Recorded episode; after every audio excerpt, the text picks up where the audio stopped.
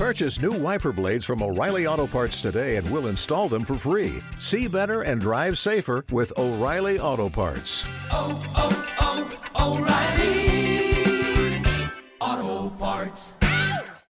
Episodio número 34. ¿Cómo defender mi precio?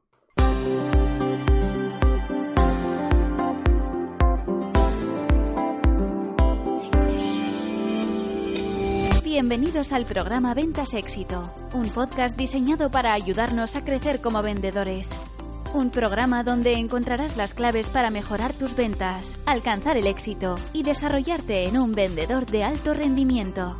Si tienes un producto que vender, clientes que visitar y mucha competencia, este podcast es para ti. Con vosotros, Ricardo Ramos.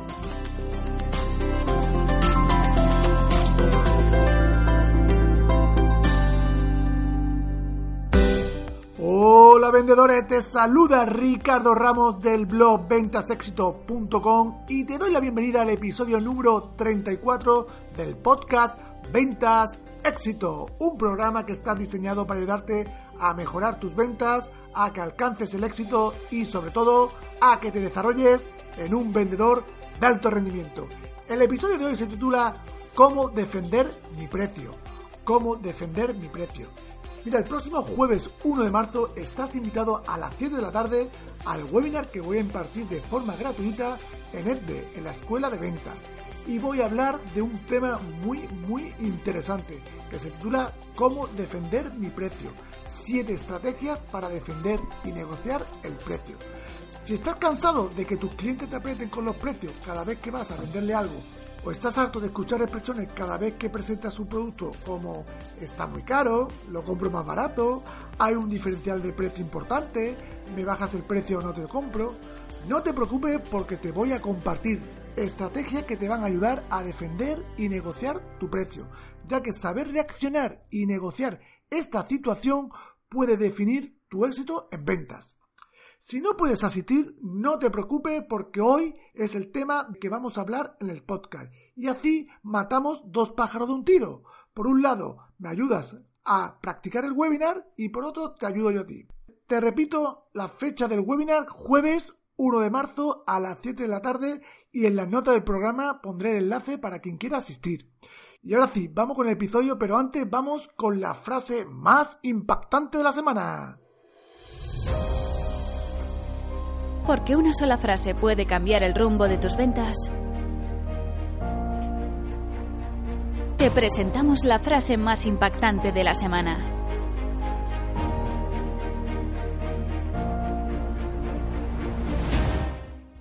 El precio es lo que se paga, el valor es lo que se obtiene. Warren Buffett. Madre mía, cómo empezamos esta semana el podcast con Warren Buffett y la diferencia entre el precio y el valor. Gracias, Warren. Y ahora sí, vamos ya con el episodio de esta semana que se titula ¿Cómo defender mi precio? Si llevas tiempo en ventas, sabrás que el precio es un tema muy, muy delicado y de mucha controversia, jugando un papel muy crítico en ventas. Muchos vendedores estamos sometidos a una situación de estrés continuo con el precio de nuestros productos. Expresiones como está muy caro, compro, muy, compro más barato, hay un diferencial de precio importante, me baja el precio, no te compro más. Están a la orden del día, yo la escucho continuamente. Si eres vendedor experimentado, habrá oído muchas veces estas afirmaciones que realizan los clientes. Y en época, sobre todo de escasez de ventas, la situación empeora porque los clientes no venden y necesitan ahorrar por todos lados. Debemos, como vendedores profesionales que somos, estar preparados porque esta situación es normal en nuestra carrera en ventas. Dependiendo de cómo reaccionemos o negociemos esta situación, definirá parte de nuestros resultados y éxito en venta. Por eso hoy quiero que estés preparado para cuando llegue este momento que te puedo asegurar que te va a llegar, puedas salir airoso y con el pedido en la mano. A continuación te voy a detallar siete estrategias para defender y negociar tu precio. Son siete estrategias que puedes hoy mismo implementar ya. La primera es no te lo tomes a lo personal. Mira, cuando un cliente te diga que quiere que le bajen los precios o que no te compra más porque lo encuentra más barato en otro lugar, otro proveedor, tú tranquilo, no te lo tomes a lo personal porque no es nada contra ti ni contra tu empresa, solo él está mirando por su interés. Es lo que tienen los clientes. Hoy en día los clientes lo que buscan es su interés. Si, está, si piensa que el cliente va a pensar los vendedores, estás muy, muy equivocado. El cliente piensa en él mismo y en ahorrarse un duro y, ahorrar, y en ahorrar costos. Por eso no tiene nada contra tu persona, no tiene nada contra tu empresa, aunque lleves sirviéndolo mucho tiempo. Yo me he encontrado muchas situaciones de que muchos vendedores cuando le pasa esta situación se enfada con el cliente y es un error dramático. ¿Por qué? Porque lo que está haciendo es empeorar la situación con el cliente. En vez de arreglarlo, lo está empeorando. Y no es, no es una buena situación que delante del cliente empiece a, quejarte, a, de, ¡ah! a desproticar, ¡Ah, hay que ver esto, que no sé qué hace cuánto, y a enfadarte. No, tú tranquilo, no te lo tomas lo personal, que seguro que tú en su situación harías lo mismo si estuviera en el puesto del cliente. La segunda estrategia es comprueba que no un farol. Mira, por favor, tu cliente va a intentar por todos los medios utilizar artimaña, mentira, para arañar el precio que tú le estás dando. ¿Por qué? Porque es su trabajo. Nuestro trabajo es vender y su trabajo es intentar comprar a buen precio. Y va a intentar por todos los medios son sacarte el mejor precio que tiene. ¿Cómo puedo comprobar que mi cliente me, no, me está lanzando un farol? Pues mira, lo primero que puedo hacer es saber todo sobre tu competencia. Es decir, el precio que tiene, los productos que gasta, quién los sirve, los formatos que tiene. ¿Por qué? Porque si tiene una completa información sobre lo que tiene tu competencia, cuando tu cliente te dice algo, tú puedes colaborarlo, ¿vale? Y lo segundo es que preguntes específicamente sobre la propuesta que le han realizado a tu cliente. Tú empiezas a preguntarle específicamente y muchas veces, según cómo te conteste, tú ya vas sabiendo si es verdad o es mentira. Y con lo que te vaya contestando y tú que sabes cómo es tu competencia, los precios que lleva, el producto que lleva, sabes si es verdad o es mentira. Pero para eso tienes que saber muy bien, muy bien lo, lo, lo que es los productos de tu competencia y preguntarle específicamente sobre esa propuesta. La tercera estrategia que te sugiero es que no argumentes.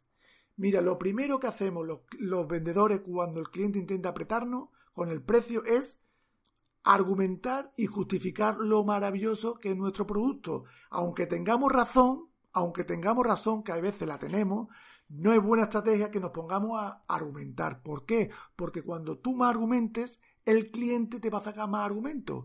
Esto es como si tú le dices al cliente que tiene una hija fea. El cliente sabe que tiene la hija fea, pero nunca te lo va a admitir y nunca te lo va a decir que es, que es fea. Pues igual con los productos.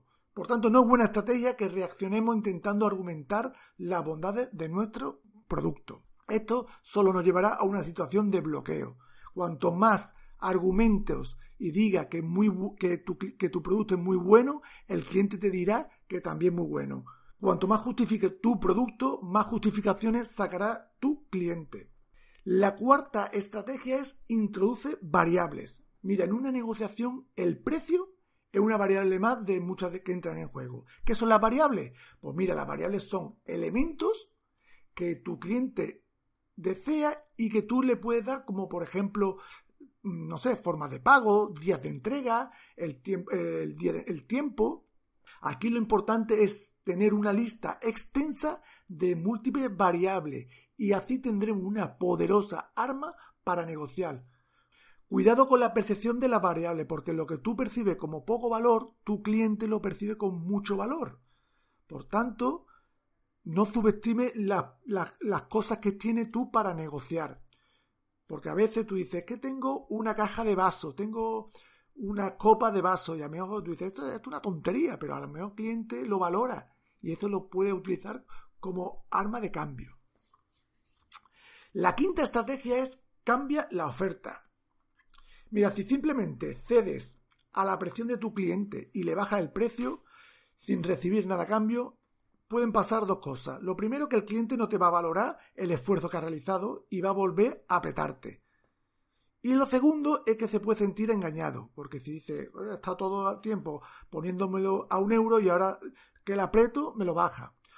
Por tanto, hay que tener cuidado y no ceder a la primera de cambio. Lo que tenemos que intentar es educar a nuestros clientes, intentar transmitirles que hay que intercambiar.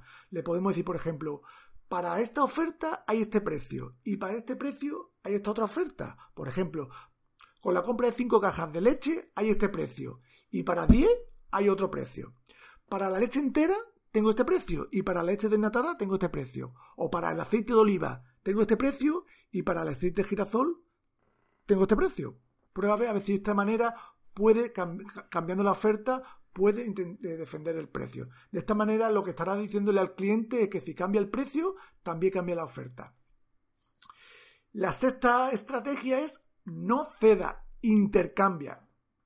Mira, muchas veces cedemos a las presiones de nuestros clientes y bajamos los precios porque mm, muchas veces estamos sometidos a mucha presión y no pensamos y no estamos preparados y no sabemos la alternativa que tenemos.